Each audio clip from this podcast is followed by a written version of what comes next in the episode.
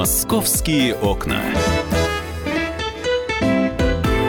Здравствуйте, начинается новая рабочая неделя. Это «Комсомольская правда». 11 часов утра в Москве. Через 15 минут ко мне в студию придет Дина Карпицкая. Э, мы сегодня с ней поговорим о том, как мигранту вообще обустроиться в Москве, получить необходимые документы. Будет это чуть позже, но начнем мы, как всегда, с самых актуальных тем. Меня зовут Екатерина Шевцова, и я с вами, как обычно, всю программу «Московские окна» и последующие эфиры. Ну что же, э, в Москве Э, наступила неожиданно зима. Нас предупреждали, в общем-то, мы к этому были готовы, однако сегодня достаточно сложно было утром э, добраться до работы. Ну, по крайней мере, мне точно. Я хочу спросить, а как вы сегодня доехали? Скажите, пожалуйста, вот кто за рулем? А много ли вы сегодня провели времени в пробках? Видели ли вы аварии? И вообще, каково вам? Поменяли ли вы резину? Потому что у нас, конечно же, многие люди, ориентируясь на среднесуточную температуру, переобуваются. Вот, а плюс 5 вроде как было уже. Ну, правда, недолго, но было. И кто-то уже поменял резину. Сегодня, я думаю, многие об этом пожалели. Э, расскажите, пожалуйста, номер телефона 8 800 200 ровно 9702 и WhatsApp наш 8 967 200 ровно 9702. Ну, давайте все-таки начнем с погоды, потому что мне интересно, как долго продлится это безобразие. Правда, сегодня 17 апреля, у нас майские, через две недели. Должно быть уже тепло тепло, птички, цветочки, все дела, а у нас, извините, снег лежит. Погода. Я даже немножко погорячилась. Какой? Ну да, две недели, получается, ровно до 1 мая. У нас на связи Евгений Тишковец, ведущий специалист Центра погоды ФОБУС. Евгений, здравствуйте. Добрый день, Екатерина. Не, я понимаю, что вы нас предупреждали. Ну вот э, понять, насколько вот это вот все затянется. Похолодание, да, и будут ли еще отрицательные температуры, потому что как-то некомфортно сегодня было на улице очень.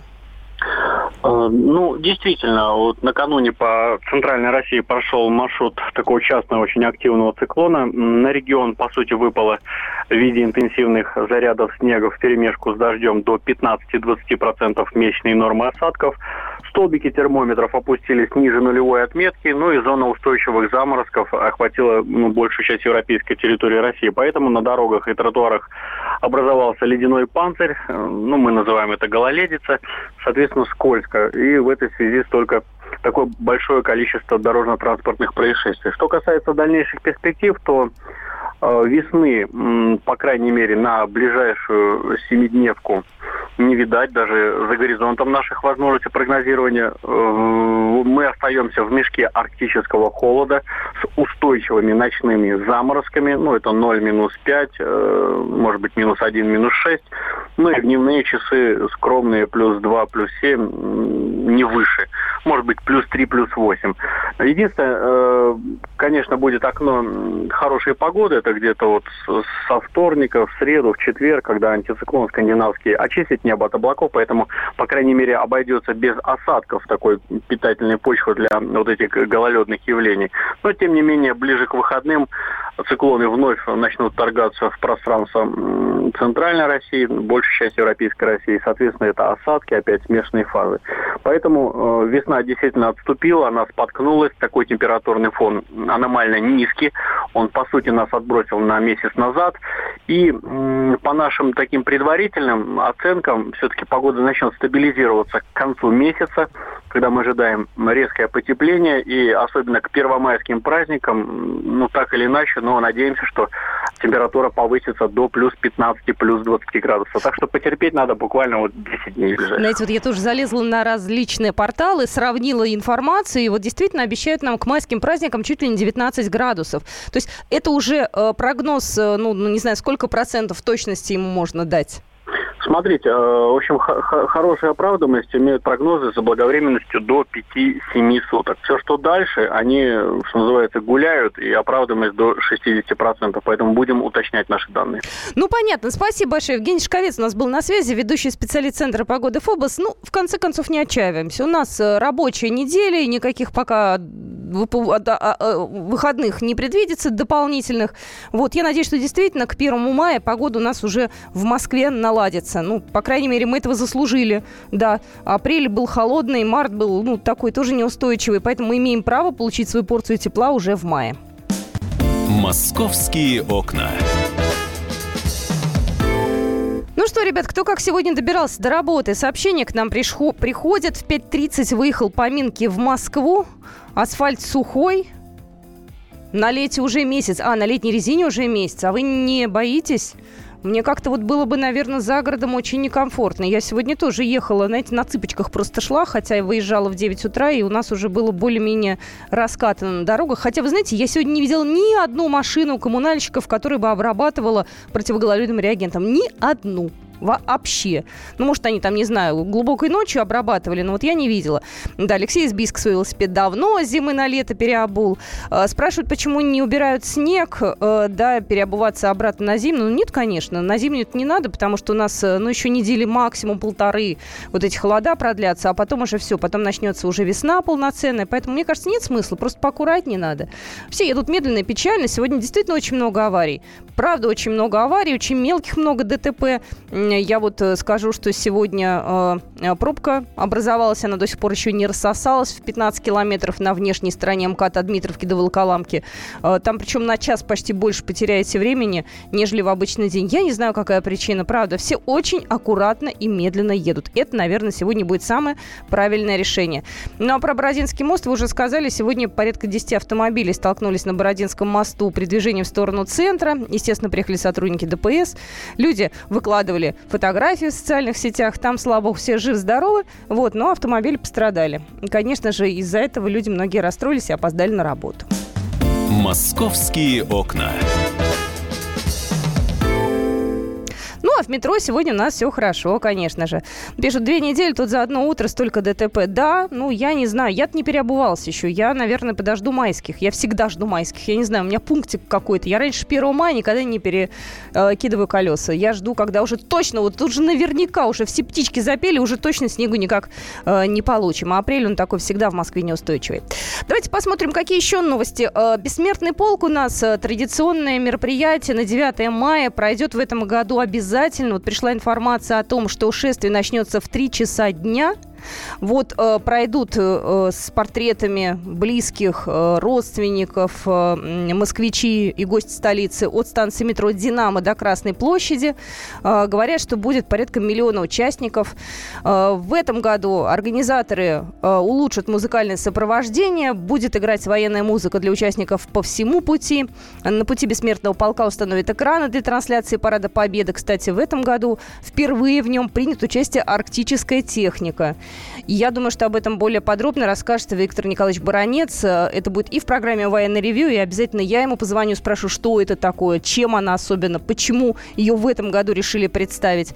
Вот. А плюс к этому э, москвичей и гостей столицы, кто в этом э, как раз мероприятии будет принимать участие, насколько я знаю, воду будут давать бесплатно и всячески будут людям помогать преодолеть, в принципе, достаточно непростой путь. Хотя, вы знаете, от «Динамо» до Кремля пешком ну, часа за два вполне себе можно пройти. Но это если не спешным шагом, вы понимаете, с детьми. Мы, естественно, никуда не торопимся. Это такое достаточно важное мероприятие. Вот, ну, первая информация, по крайней мере, об этом уже появилась. Но я думаю, что я обязательно позову студию Наталью Варсегову, которая у нас э, в студии была и в прошлом году, и в позапрошлом году она шла э, вместе с участниками этой акции. Поэтому думаю, что мы об этом обязательно поговорим, ну, наверное, через недельку. Может быть, чуть пораньше, но ближе к делу, чтобы уже было все понятно абсолютно точно. Что, когда, как, как, зачем и почему. Московские окна. Заодно москвичи, которые пойдут пешком по центру Москвы, смогут оценить программу благоустройства «Моя улица», потому что в прошлом году э, Тверскую привели в божеский вид, в этом году э, идут работы достаточно масштабные э, в других отрезках, на других отрезках центра города. Э, почти 20 проектов благоустройства территории Москвы, которые вошли в программу «Моя улица», прошли экспертизу. Среди них улицы, набережные и площади в центре города. Вот, информация об этом есть на портале мэра. Вот, значит, положительная оценка была дана э, по городскому ремонту на Тверской, улица от Настясинского переулка до Триумфальной, Первой Тверской, Ямской, Волхонки, Гончарной, Котельнической набережной, площадь Тверской заставы. И э, около станции метро тоже, в общем-то, все уже одобрено. Э, благоустройство, в частности, это Краснопресненская, Баррикадная, Академическая и Сокол. Еще 15 территорий проходит экспертизу. Я думаю, что в ближайшее время они уже получат все документы, и работа у нас начнется. Ну что же, я жду Дину Карпицкую в студии. Мы с ней поговорим о наших э, мигрантах, как им получить документы и устроиться в Москве. Московские окна.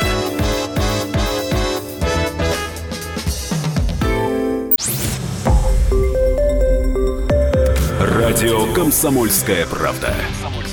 Более сотни городов вещания и многомиллионная аудитория. Барнаул 106 и 8 FM. Эм. Вологда 99 и 2 FM. Эм. Иркутск 91 и 5 FM. Эм. Москва 97 и 2 FM. Слушаем всей страной.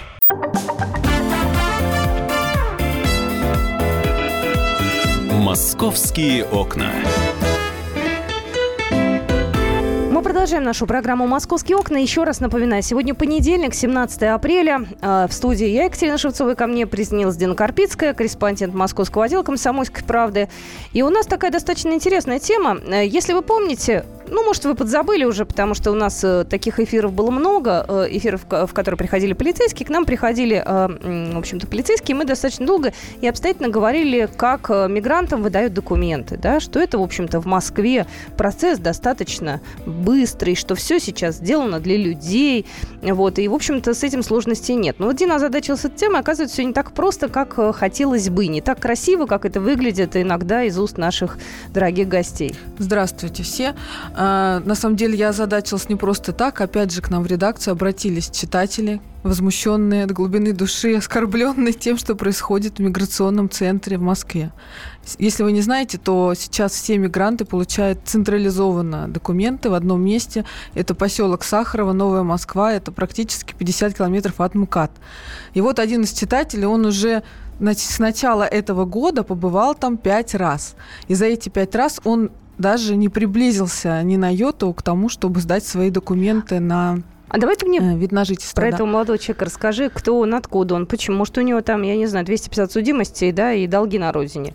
Мы же не знаем, откуда и что он. Да, это э, юрист по образованию, он из Запорожья, Сергей Дьяконов, 41 год. Он э, к нам чуть попозже присоединится. Вот то, что я про него знаю, просто он уехал э, два года назад с Украины, потому что там начались вот эти печальные события. И он как, ну, у него мама здесь живет в Москве, у мамы квартира своя есть, и мама уговорила его с женой, с ребенком приехать жить сюда. То есть по всем правилам этого человека должна была быть облегченная схема получения э, российского, российских документов. Там несколько этапов. Сначала разрешение на проживание, потом вид на жительство, потом паспорт. Угу. Ну вот, потому что что у него э, программа воссоединения с семьей. Э, по, по закону все, у кого есть родственники на территории России, не просто родственники, а ближайшие родители. Угу. И у этих родителей есть постоянная регистрация, они угу. имеют право получить здесь э, быстро документы. Кстати говоря, по такой же схеме получал документы э, террорист, который э, взорвал бомбу в питерском метро. Он, он также точно пришел э, только у себя на родине, у него были точно такие же исходные данные. Папа гражданин России с пропиской. Ему выдали паспорт в течение трех месяцев. Это мне лично рассказывал генконсул э, Российской Федерации в Киргизии. Ну вот, но Сергея такой, э, так, у Сергея так не получилось. Вот, вот мы сейчас услышим, почему. Да, мы до Сергея звоним. Сергей, здравствуйте. Здравствуйте, Добрый Сергей. День. Здравствуйте. Сергей, скажите, пожалуйста, а почему вы сразу к нам пришли э, со своей бедой? У вас уже никак не получается, да, получить документы, добиться правды? А, вы знаете, очень много было жалоб с моей стороны и в администрацию президента я неоднократно писал жалобы. И э, вызывали мы несколько человек, телевидение приезжало, по-моему, два или три раза. Да, за два года Сергей успел уже пообщаться с несколькими журналистами. И он сам а, юрист по образованию, поэтому очень структурированно так э, объясняет все, что происходит.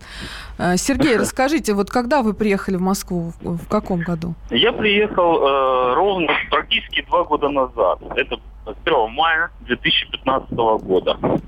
А, я приехал в Москву, э, несколько месяцев э, ориентировался, так сказать, что нужно для того, чтобы получить гражданство. Ведь э, дело в том, что я получаю должен был бы получить гражданство по упрощенной схеме, по упрощенной системе, которая была, в принципе, в этом же году озвучена президентом Путиным.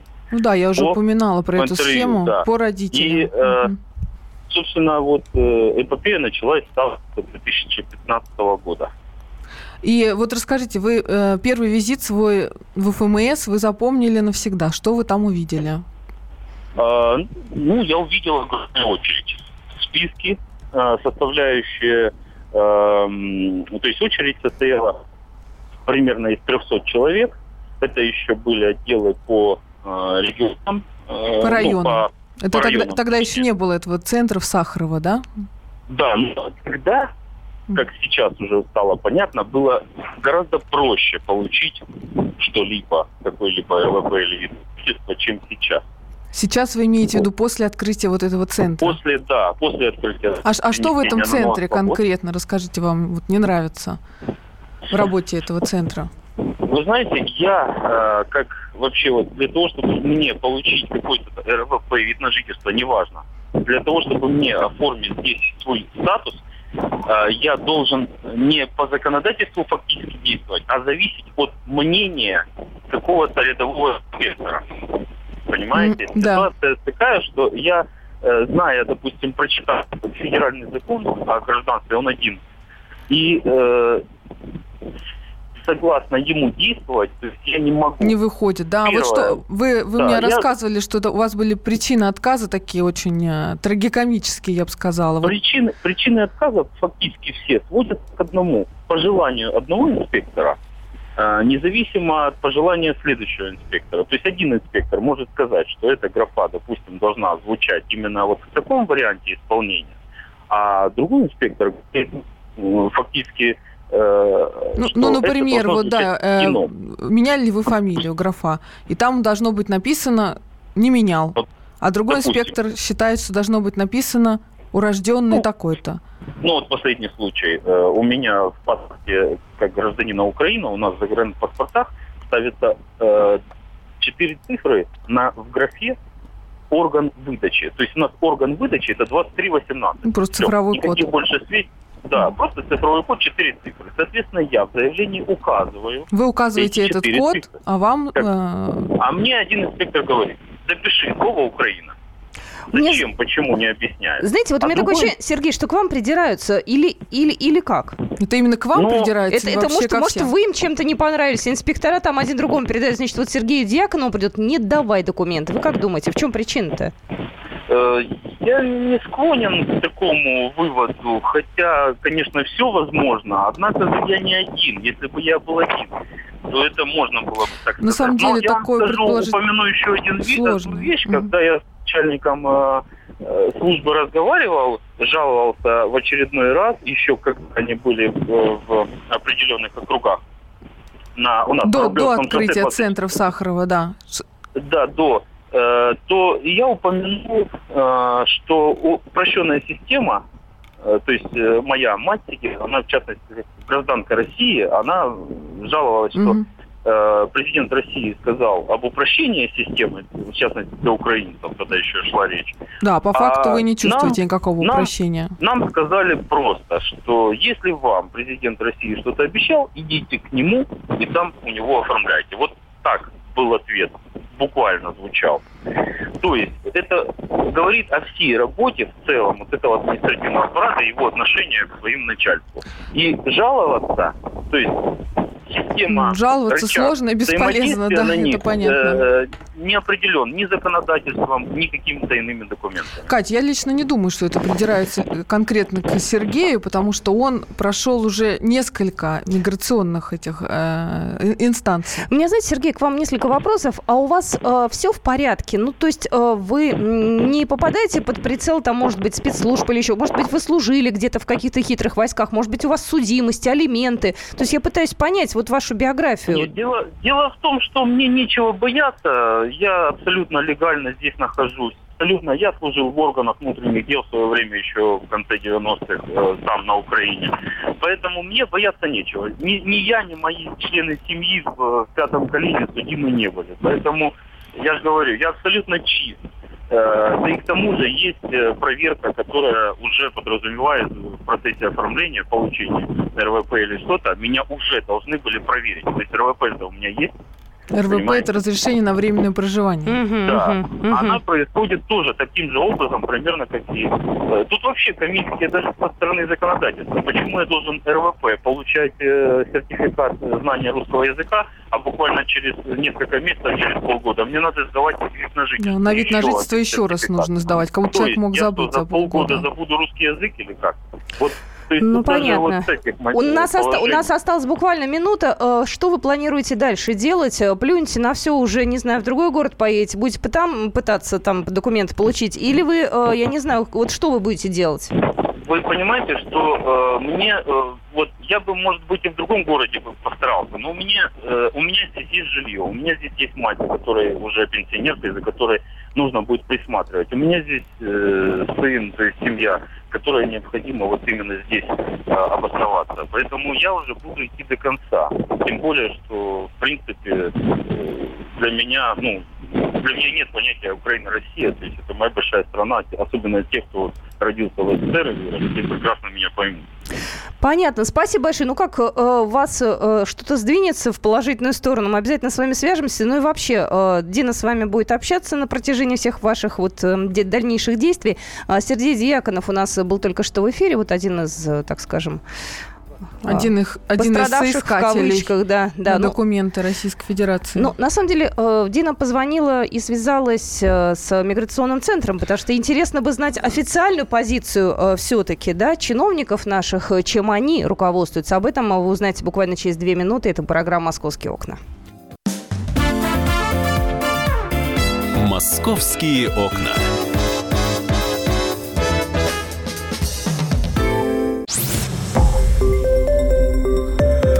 Радио «Комсомольская правда».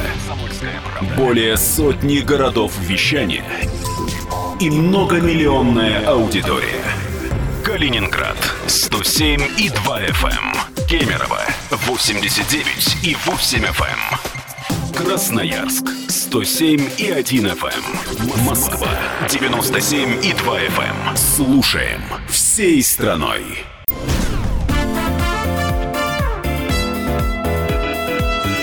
«Московские окна». Итак, мы продолжаем «Московские окна». Сегодня студия Дина Карпицкая. Мы пытаемся понять, как э, человеку из другой страны получить вид на жительство в России, стать россиянином. Э, насколько это процесс э, трудный, насколько это процесс простой и какие есть вопросы. Вот из нашего разговора с героем нашей истории нам позвонил, я напомню, Сергей Дьяконов, гражданин Украины. Вот он пытается несколько лет получить документ, у него никак не получается. Я пыталась понять причину, по которой ему отказывают. Я так понимаю, что какой-то глобальной причины нету. Да, То есть Сер... ни долгов, ни проблем каких каких-то у себя на родине, не может быть подозрений он никаких не вызывает. Почему-то цепляются к каким-то мелочам. Тут неправильно заполнена бумажка, здесь там не хватает какой-то подписи. Ну, то есть какая-то бюрократия. Вот такая странная бюрократия. Да, так и есть. Сергей утонул у нас в подробностях своих этих бюрократических, ну, потому что он, он у них живет уже, у них он уже два года варится, и там вплоть до смешного ему дают отказы, потому что на счету должна быть сумма там 350 тысяч рублей. А у него 350 тысяч рублей 10 копеек. Говорят, все, извините, приходите завтра. И вот так он уже ходит два года. А, и последнее время он ходит в центр Сахарова, и я там, я тоже не поверила своим ушам, когда услышала вот все эти ужасы, думаю, поеду я туда посмотрю, что же там происходит. И действительно, там, конечно, особая особая атмосфера в этом центре. Там своя жизнь, там правила накладываются на правила. Слушай, а где он находится? Э, то есть это Подмосковье? Это глубокое Подмосковье, практически на границе с Калужской областью. Но, конечно, власти Москвы побеспокоились, сюда ходят автобусы, маршрутки, то есть добраться туда никаких проблем нету. И все люди стараются попасть туда э, к открытию, к 6 утра точнее, открытие в 7.45, но все приезжают к 6, чтобы записаться в очередь. Там около ворот стоит просто гигантская толпа людей. Там ведутся списки, там драки происходят за запись. В этих... Подожди, подожди, подожди. А электронная очередь? Нет, нет. Какие-то там... А, электронная очередь – это все внутри центра. Чтобы попасть внутрь этого центра, а. нужно еще э, пройти живую очередь в лучших традициях вообще Советского Союза. То есть и там есть специальные люди, которые пустят тебя погреться в свою машину, потому что у нас зима все-таки длинная, а люди там часами, часами проводят будет время, там тебя накормят, там тебя напоят, если надо. Но самое интересное не в этом. Самое интересное в том, что сотрудники этого центра, руководство, они подразумевали, что такое будет, и у них на территории прямо центра есть гостиница, где ты можешь переночевать специально для того, чтобы утром быть самым первым у э, аппарата с выдачей талончиков. И вот в эту гостиницу я тоже прорвалась, хотя у них строго запрещено э, российским гражданам вообще пересекать э, терри- забор, за забор заходить обходить этого центра. Нам удалось там придумать легенду, что мы приехали, там сотрудники на мойке у нас работают, мы занимать им очередь пришли. Угу. В общем, мы попали в эту гостиницу. То, что там происходило утром, честно говоря, я думала, что я в каком-то фильме, только непонятно, смешном или грустном. А ночевал ты где? Прям там вот у них такие комнаты с двухъярусными кроватями, там все ложились. Страшно было. Но было, знаете, так не по себе, потому что прямо из окна виден был э, тюрьма для мигрантов, которых которые готовятся к депортации, они оттуда махали нам руками всю ночь, там что-то кричали. Я поправлю и себя, и Дину. Да, мы как-то сказали, увлекшись, э, что это глубокое Подмосковье. Да нет, это новая Москва. Это новая Москва, Мне просто, знаешь, да, мне до сих пор трудно представить все-таки, что Москва у нас теперь стала такой большой, да, ну, то есть да, где-то в пределах там, пяти километров Анукат я еще как-то вот э, могу себе все это представить, а дальше для меня, конечно, по-другому все. Это новая Москва, да, и деревня Сахарова, это находится, ну, да, далеко Итак, от МКАД. окраина, получается, Москвы. Новой Москвы. Назовем так. Да, Да. новой Москвы. Ну, Мгм. это на самом деле выглядит все вот просто такая деревенская местность, абсолютно такая дачная. Ну, деревня Сахарова, что Да, вы хотели. деревня. Так, ну что, Вот. наступило утро и... Наступил, прежде чем наступило утро, там ведутся, значит, внутри отеля списки Ночью людей. прям. Прямо ты заселяешься, оформляешь скорее документы, и все бегом, там люди бегают бегом по, по территории этого вот Сахарова. Бегом бежишь, скорее записываться в список. Этот список на выход из гостиницы. То есть там были умные люди, которые приходили в этот отель и всю ночь караулили у ворот, чтобы первыми побежать туда к выдаче талонов. Поэтому охрана решила, чтобы не было драк и не было сумятицы, они ведут вот эти списки. Утром в 7 утра всех будет, все там как зомби. Там нет ни кофе, ни чая, никакой там ни ресепшн, никаких вот таких обычных для отеля э, вещей. Там просто вот тупо переночевать. И утром все становятся строго по порядку, согласно своему номеру в списке. Я То была есть пытается влезть без очереди. это строго пресекается, любая там, любая конфликтная ситуация, сразу всех выгоняет, все, просто, просто сразу выгоняет. То есть ты Мгм. потерял день сразу. Мгм. Поэтому там все очень смирно себя ведут, чуть ли не руки за спиной, стоят друг за другом вот так вот. И самое смешное, когда охранник открывает ворота, издает какой-то звук специфический, и все прямо бегут галопом. Вот кто распихивает друг друга локтями, чтобы быстрее прибежать э, к, этому, к этой двери миграционного центра. А параллельно с центрального входа бегут другие люди, которые не ночевали в гостинице, которые стоят вот там, которые на первых автобусах приехали. А можно около сидеть э, этого центра, ну, ночевать там на улице? Вот многие так делали, именно поэтому вот эти три кордона там и создали. Ага. Там изначально, я так понимаю, вообще был какой-то жуткий сумбур, там все ночевали, дневали, жили. Вот. Слушай, ну то, что ты сейчас рассказала, Зин, зумбур не меньший. Тем не менее, это такой вот у них э, сформировался порядок внутри своего порядка. Вот. Короче, было очень... Мне было смешно, потому что мне не нужно, конечно, стоять в этих очередях, а люди там живут. Не, ну это не смешно, на самом деле, Да. это очень унизительно, я могу сказать честно, потому что люди все-таки должны э, в человеческих условиях э, получать документы, пусть им даже откажут, но они должны чувствовать себя людьми. Ой, с этим сложно там. Так, ну хорошо, прорвались люди туда. А дальше они по какому принципу получают там эти, э, Ой. там же электронная очередь, как я Электронная очередь, да, вот чтобы попасть в живую очередь, вот это нужно проделать с утра, чтобы более-менее ты хотя бы где-то близко был к э, первой десятке. Там. Я знаю, что в этих окнах э, по приему документов проходит там максимум 20-25 человек в день. И вот если ты получаешь номер ближе, там где-нибудь там 35, там 25, то у тебя есть шанс, что ты сегодня сдашь свои документы. Но там начинается новая история, потому что никому не удается, я не знаю, ни одного человека я не нашла, который бы с первого раза сдал все документы. Там есть люди, которые приезжают уже подготовленные, они заполняют эти заявления в специальных местах, э, бывшими инспекторами, вот людьми, знакомыми ситуации, и все равно, все равно находят постоянно какие-то изъяны в их документах. Вот, например, девушка со мной была в этом номере, в отеле в этом. Она говорит, я в тот раз сдавала документы, и город, в котором я родилась, переименовали молдавский город. мгм. И инспектор, ну, у нее, то есть в свидетельстве о рождении стоит один город, а в паспорте уже другой. И она привезла свою выписку из Википедии, где написано, что город переименован. Из Википедии. Ну да, из А интернета. это каким-то образом э, может служить доказательством или надо привезти из города справку о том, что город переименовали? Ну, в общем, ее отправили с этой справкой, да. Ну да. Так же, так, Катя, как и ты, там засомневались. И она вот приехала с выпиской из Ленинской библиотеки уже, то есть с официальным документом, как она считает на этот счет. Вот. э, Там у людей бывают какие-то просто там опечатки в медицинской справке, все, заворачивают. Опечатки или какие-то ошибки в нотариальных переводах паспортов тоже заворачивают. То есть там вот такое хождение по кругу, и главное, что на месте ты не можешь взять там и перезаполнить это заявление. Ну, казалось бы, да, написать написал ты в графе там э, не менял фамилию, а урожденный такой-то. Ну, вроде по форме не, не совпадает. Взял, переписал, тут же сдал. Нет, ты опять уходишь, ты опять или стоишь в живой очереди, то есть прорываешься через все эти ворота, э, бежишь с утра, или ты берешь талончик на прием. Но эти талончики их выдают за 3, на три месяца вперед. То есть если сейчас я пришла, угу. сейчас у нас что, апрель, значит, я не раньше июня попаду. А у них, а у них же все медицинские справки нужны предоставлять. А они действуют три месяца. То есть это каждый раз ты идешь, каждый раз берешь новую справку. И это опять сдаешь кровь, делаешь флюорографию, платишь там 6 тысяч рублей. И вот так вот по кругу, по кругу, по кругу. Вот наш Сергей, он уже мне говорит, что у него сын делал флюорографию пять раз за последние два года. А он сам? Он также, да, но он просто себя меньше А сыну сколько лет у него? Семь лет. Семь лет, да? Да. Mm. Вот. Слушай, а детей тоже вот туда и в этот весь вот... Нет, дети не ходят, а дети... Э, родители предоставляют интересы детей. Ну, там. слава богу. Да, детей. Но там было много людей с детьми и с маленькими, видимо, негде оставить. И в этой же гостинице, в этих же двухъя... двухъярусных кроватях там с детьми ночевали. Вот. В общем, обстановка там, конечно, мягко говоря, по кавке. Вот.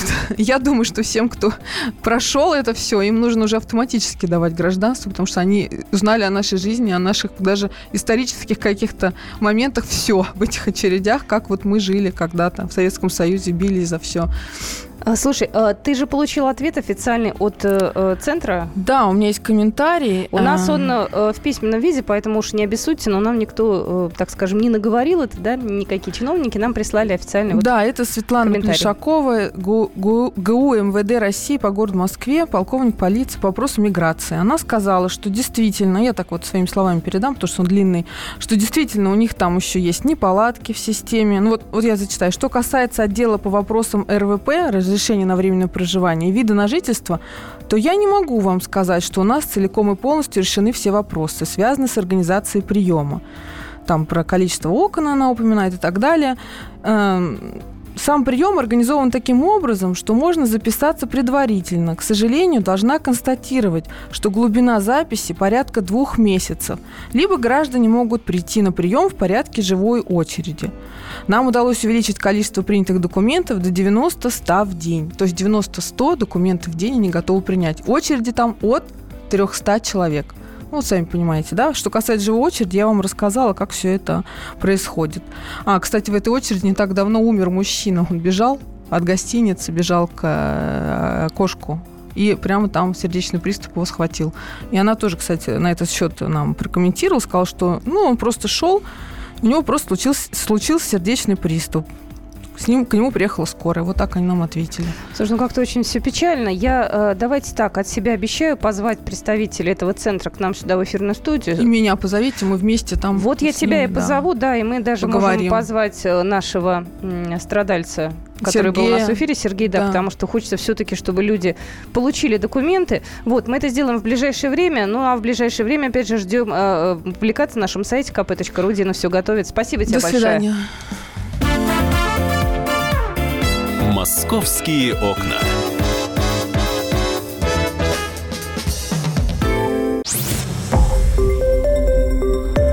Радио Комсомольская правда". Более сотни городов вещания и многомиллионная аудитория. Керчь 103 и 6 FM. Севастополь 107 и 7 FM. Симферополь 107 и 8 FM. Москва 97 и 2 FM. Слушаем всей страной.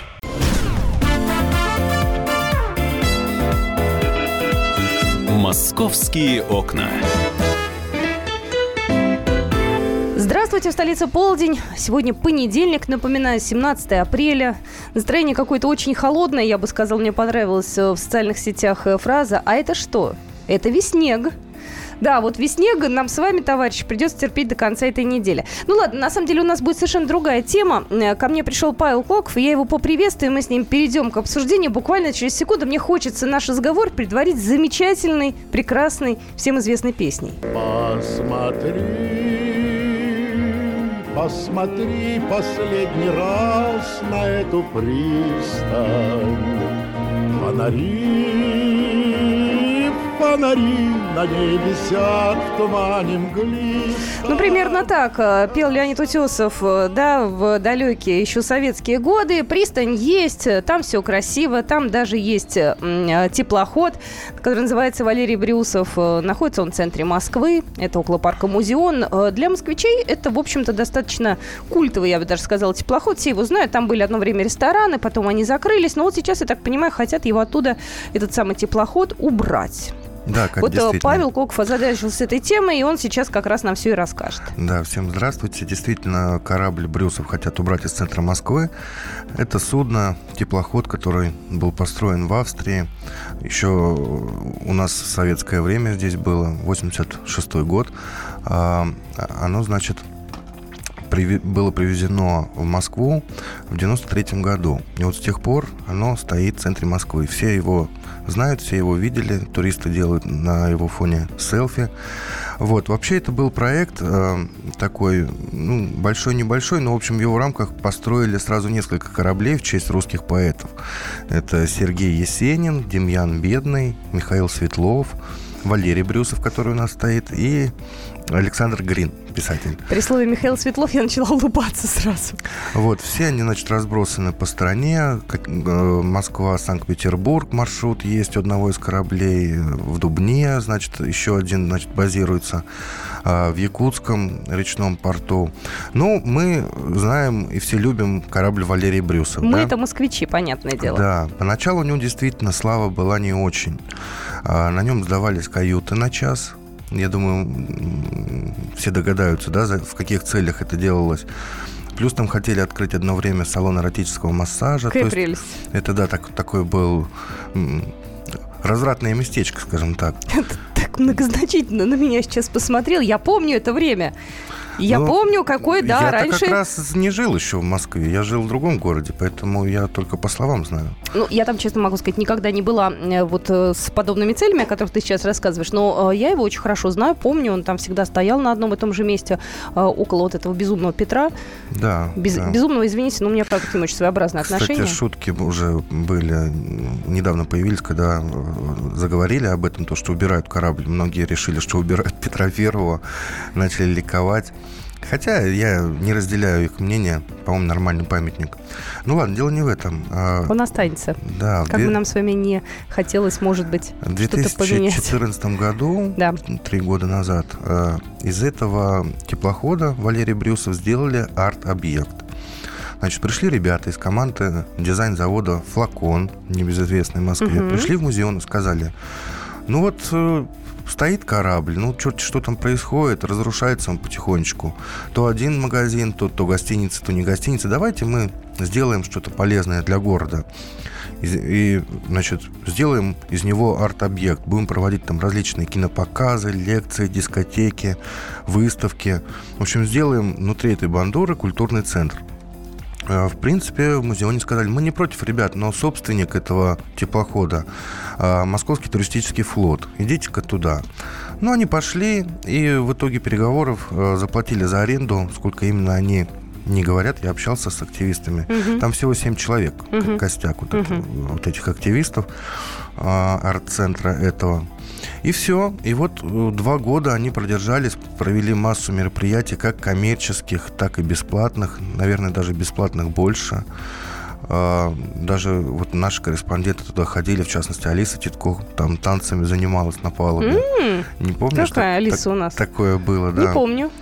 Вот, ну, а что, собственно, случилось? Накануне Московская транспортная прокуратура провела проверку, в результате чего установила, что э, значит, не заключен или не продолжен договор водопользования, который в данном случае должен быть.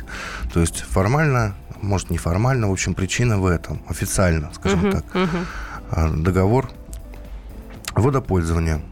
И в течение месяца, уже меньше, в общем, к середине мая, э, этот теплоход должны отогнать в дальний затон столицы. Знаешь, как-то грустно на самом деле становится. Я так за то, чтобы вы оставили. Все-таки это некий символ, наверное, Москвы, да, и этого конкретно места.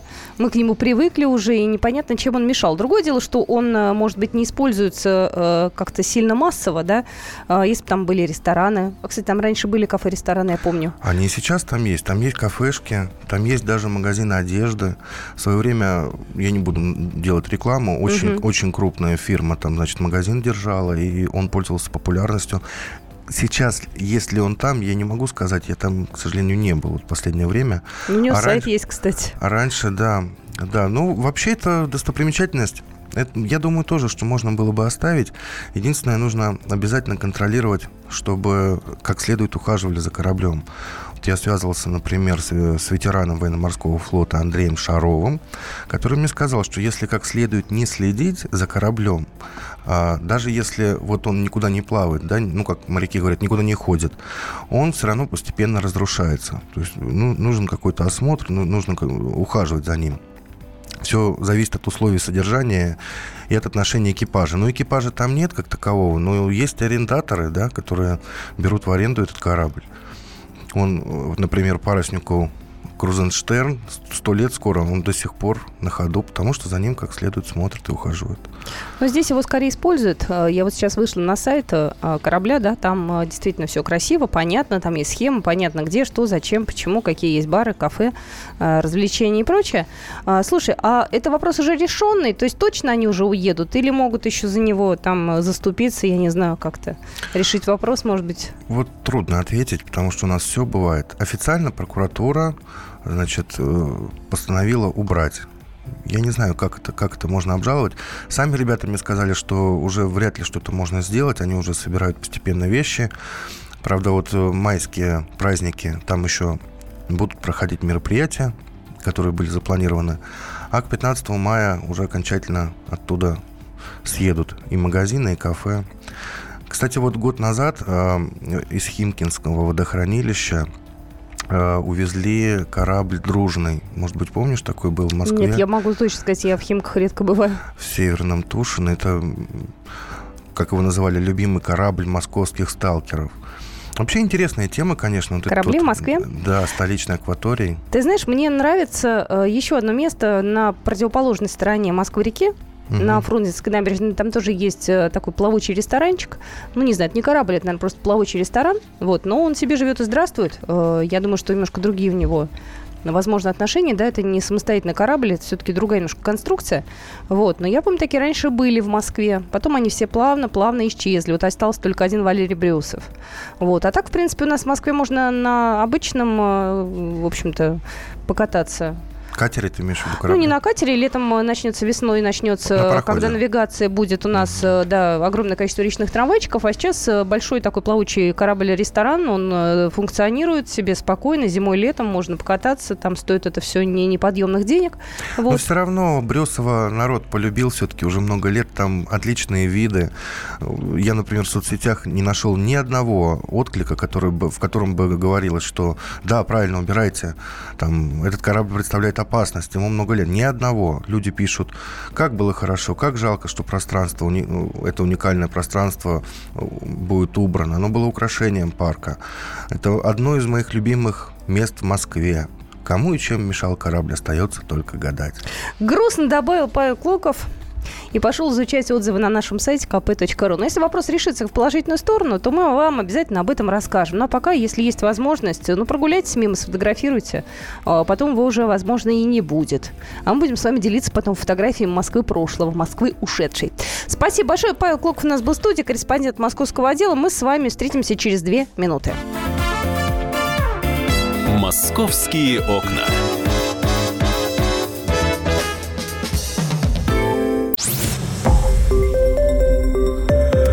Радио «Комсомольская правда». Более сотни городов вещания и многомиллионная аудитория. Хабаровск 88 и 3 FM. Эм. Челябинск 95 и 3 FM. Эм. Барнаул 106 и 8 FM. Эм. Москва 97 и 2 FM. Слушаем всей страной.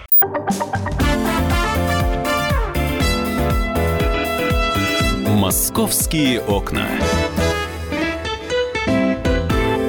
Мы продолжаем нашу программу. Это «Московские окна». Я рада, что вы нас слушаете, что вы участвуете в нашем эфире. Меня зовут Екатерина Шевцова, и в ближайшем отрезке эфира мы поговорим с вами про детские сады. Но перед тем, как к этой теме перейти, э, с вашего позволения, пару слов э, все-таки про программу благоустройства моей улицы скажу, потому что э, у нас уже начались основные этапы работ программе «Моя улица». Начались они с 10 апреля. Бульварное кольцо, Кремлевское кольцо, Якиманская набережная, Краснопресненская набережная, Петровка, Галутвинские переулки. А, и, собственно говоря, в ночь э, на как раз э, сегодняшний день, да, то есть ночью с 16 на 17 началось уже э, полное благоустройство Садового кольца. Вот, и начались программы по э, благоустройству как раз именно Садового кольца. Я предположу, что сегодня будут пробки. К сожалению, ни, никак нам не избежать э, таких вот сложных моментов, но потерпим. А, прошлый год мы как-то с вами пережили. Ну, удалось нам, слава богу. Я не знаю, как в этом году, но я очень надеюсь на то, что все-таки а, у нас все будет в порядке. Ну что же, а, давайте с вами посмотрим, какие еще московские новости у нас. Вот одна новость меня заинтересовала, и я сейчас буду обсуждать ее с экспертами. Касается она детских садов. Многие столкнулись с тем, что ребенка в детский сад устроить непросто. Нужно вставать в очередь, а в очередь как встают обычно? Когда ребенок рождается. Ребенку там, не знаю, Две недели, ребенок получил свидетельство о рождении, тут же моментально его ставят на очередь. И, конечно, когда ребенку исполнится три года, он уже получает, как правило, место в детском саду. Хотя могут и немножечко вас подвинуть. Вот. Но есть у нас проблема определенная. Вот. И я так понимаю, что есть э, предложение все-таки власти заставить отвечать за невыполнение своих обязательств. Э, я увидела новость, которая меня заинтересовала, и я ее сейчас буду обсуждать как раз э, э, с тем человеком, который все это дело и предложил изменить. В столице могут ввести компенсации за непредоставление предоставления места в детском саду. Вот такая вот тема, на самом деле, очень любопытная. Я приветствую Людмилу Константиновну Айвер, адвоката, в нашем эфире. А, здравствуйте. Добрый, добрый день. Добрый день. А, я так понимаю, что здесь вы выступаете как а, председатель Общественного консультативного совета политических партий при Мосгордуме. Абсолютно верно. В чем э, ваше предложение? В том, что проблема с садами есть у нас в Москве, это факт. Это мы все знаем, понимаем, э, и для того, чтобы ребеночка устроить, нужно пройти 7 кругов ада. Ой, наконец-то я это услышала, потому что от московского правительства мы слышим только, что проблемы нет, и все дети обеспечены местами в детских садах, поэтому вы а, совсем занимаетесь ненужными вопросами. Наконец-то вы это озвучили.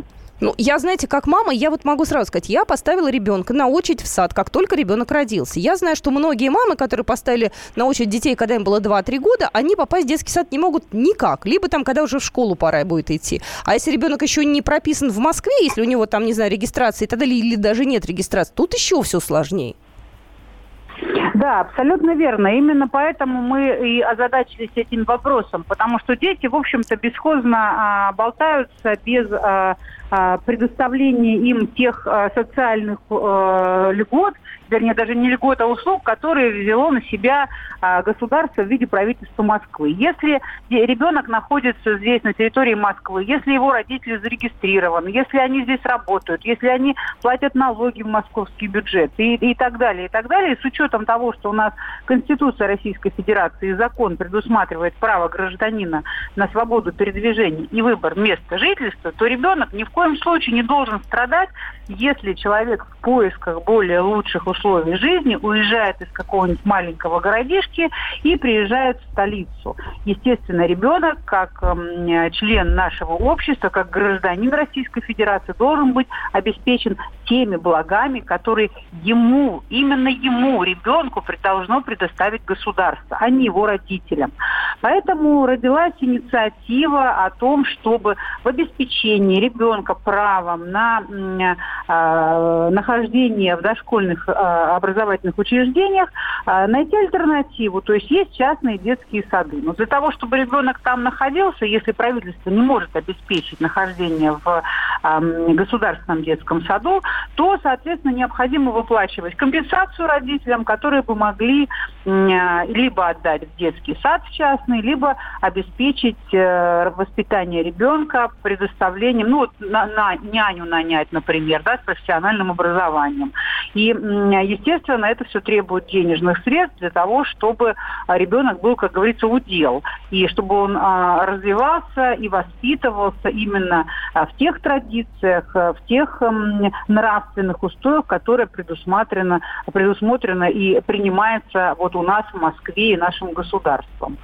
А вам говорят, что московские власти на ваше предложение? Я так полагаю, что все-таки выплата каких-то компенсаций – это дело очень непростое, да? То есть будет всячески показываться статистика, которая будет подтверждать, что у нас все хорошо. Вы знаете, пока московские власти никак не отреагировали, потому что это э, только озвученная инициатива, которая будет обсуждаться на площадке Совета в Мосгордуме 27 апреля.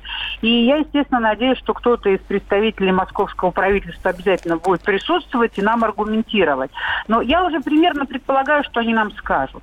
Но проблема все равно есть, и эта проблема не снята. Поэтому, конечно, э, мы попросим и, и статистику какую-то, и стоимость э, пребывания ребенка в детском саду и возможности московского правительства построить дополнительные детские сады для обеспечения деток местами.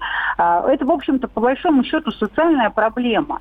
Но вот э, ребенок, который э, воспитывается, как правило, бабушками и нянями, попадает в первый класс, и ему приходится столкнуться с социумом, которого он не видел до этого, да, там, с, года жизни до 7 лет, он в этом социуме, как правило, теряется. И у него а, вот эти причинно-следственные связи в его маленькой головке, они никак не складываются, что э, нужно жить в обществе, что нужно а, прислушиваться к мнению других лиц и так далее. И психологи говорят, что детям очень сложно адаптироваться впоследствии вот в а, школах, там, особенно в начальной школе.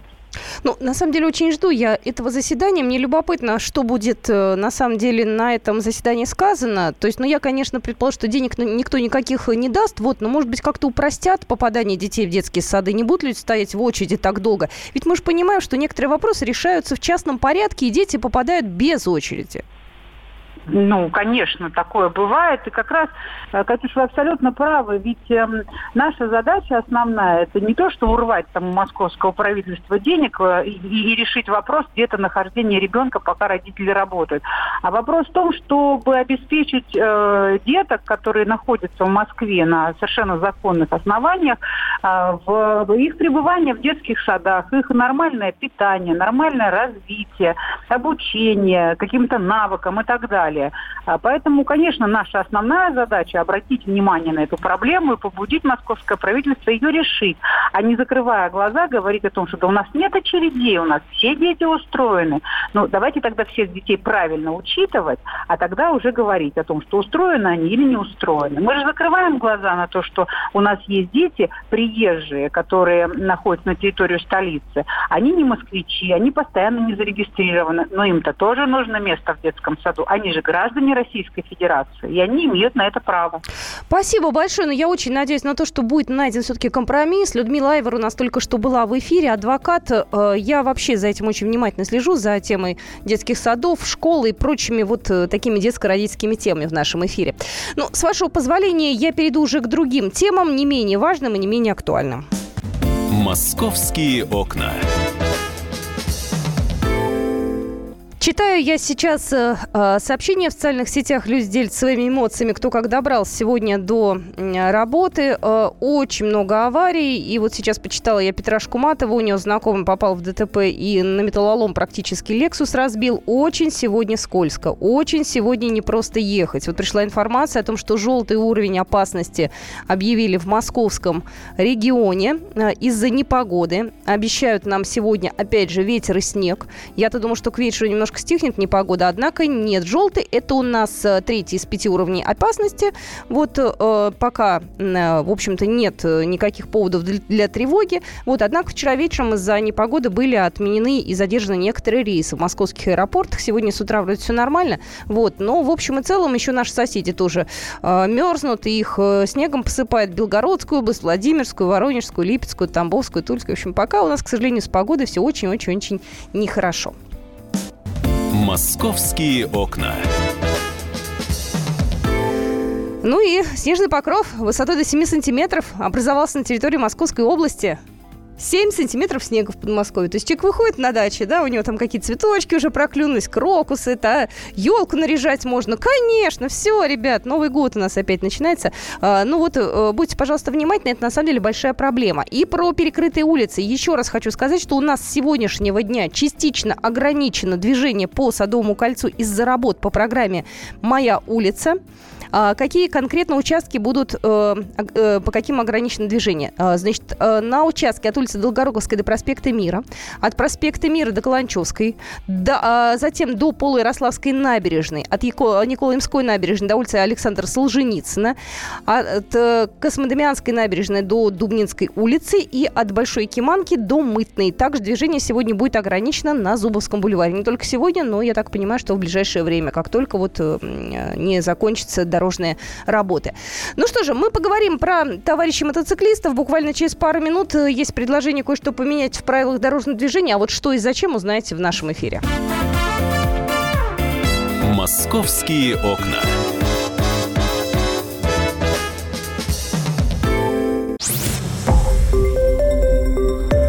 Радио «Комсомольская правда». Более сотни городов вещания – и многомиллионная аудитория. Челябинск 95 и 3 FM. Эм. Керчь 103 и 6 FM. Эм. Красноярск 107 и 1 FM. Эм. Москва 97 и 2 FM. Слушаем всей страной.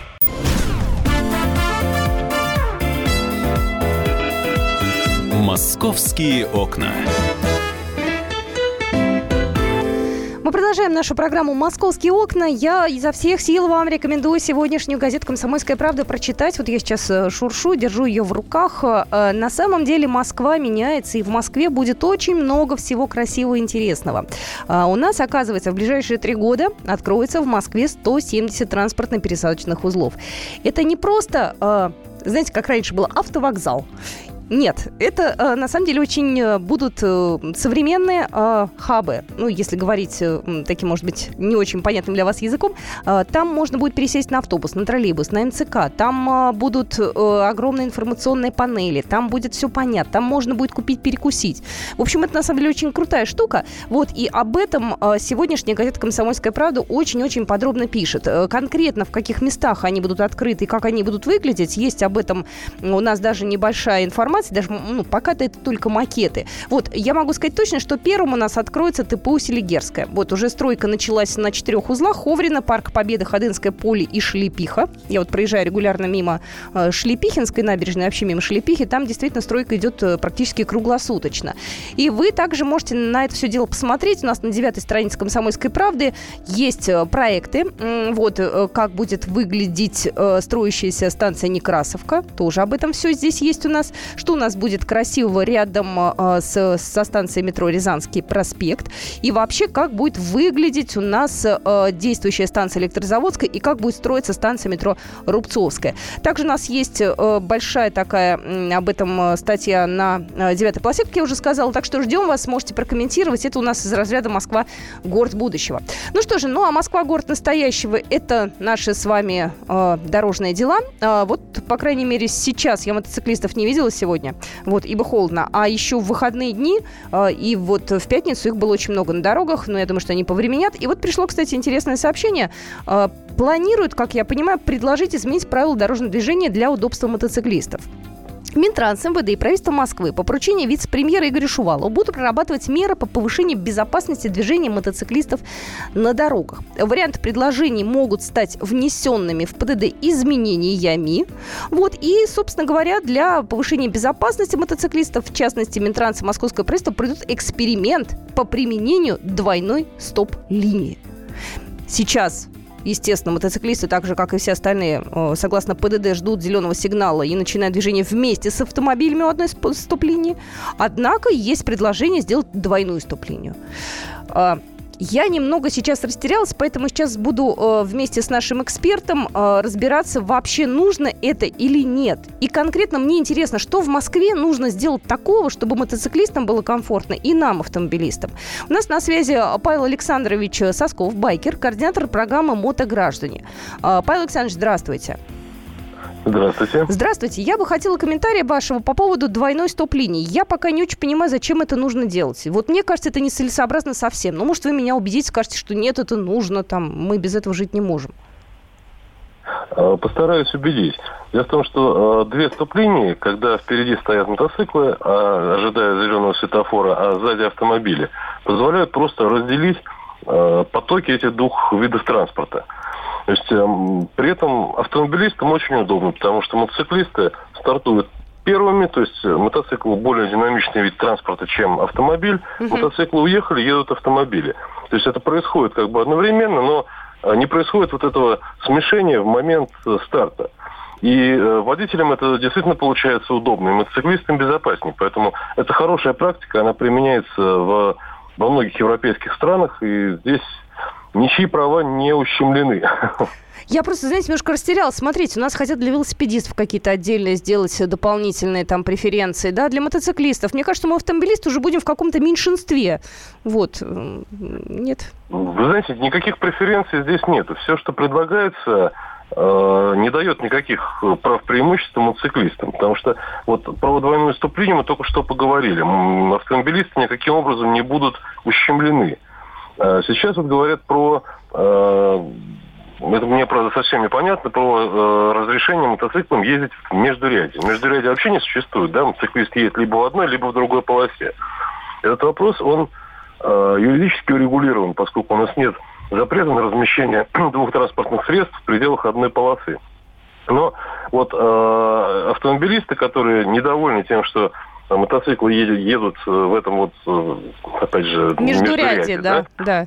Да, э, им нужно представить себе просто ситуацию. Вот дорога, э, сплошная линия, обгон запрещен. Едет скутер или маломощный мотоцикл, даже велосипедист угу. вдоль обочины.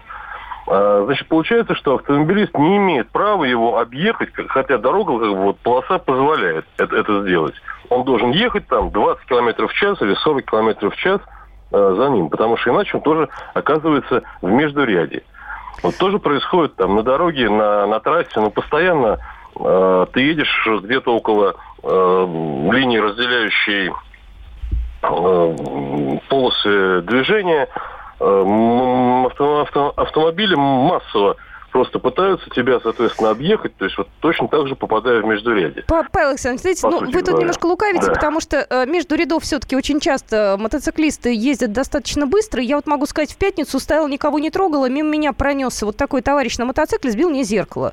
Я, честно говоря, была очень сильно расстроена. Я могу сказать, что у меня негатива в адрес вашего брата э, мотоциклиста было много, да, и мне говорить про то, что вы, ну, ну, ну в общем, ничего страшного, все-таки это некоторых, ну, раздражает, и некоторых это, извините, иногда даже вот и пугает, да, и иногда какие-то бывают это, неприятности. Э, то есть, э, это произошло ДТП, то есть э, если у вас был регистратор, там он записал номера, то надо было обращаться в ГИБДД, конечно, нет, это, это криминал уже, скажем так. Ну, такое, нарушение... часто, часто бывает, к сожалению. Мы же понимаем все, да? Бывает часто. Ну вот, например, в ДТП, когда происходит ДТП между мотоциклами и автомобилями, примерно в 80% случаев виноваты автомобилисты, признаются виноватыми. Поэтому здесь вот э, такие просто взаимные претензии, да, ну, это не, совсем, не совсем обосновано, да, здесь вот нужно как-то э, искать какие-то компромиссы на дорогах. Но ну, да, нарушают такой, правила, это, и те, и другие, это плохо. Это, это такой плохо. долгий разговор. Павел Александрович, как вы думаете, с этой двойной сплошной все-таки примут ее или нет? Э, э, то есть будут внесены изменения? У нас буквально 20 секунд, как вы считаете? А, я думаю, что эксперимент будет проведен такой в июне примерно, а дальше уже зависит просто от некой политической воли. Как вот был произведен эксперимент с выделенными полосами для общественного транспорта, куда пускали мотоцикл. Он был ну, отлично ну, совершенно понятно. Проведен, То есть если эксперимент будет удачным, ну, то все хорошо. Все, спасибо большое. Извините, что прерываю вас. Павел Александрович Сосков у нас был в эфире. Байкер, координатор программы «Мотограждане». «Московские окна».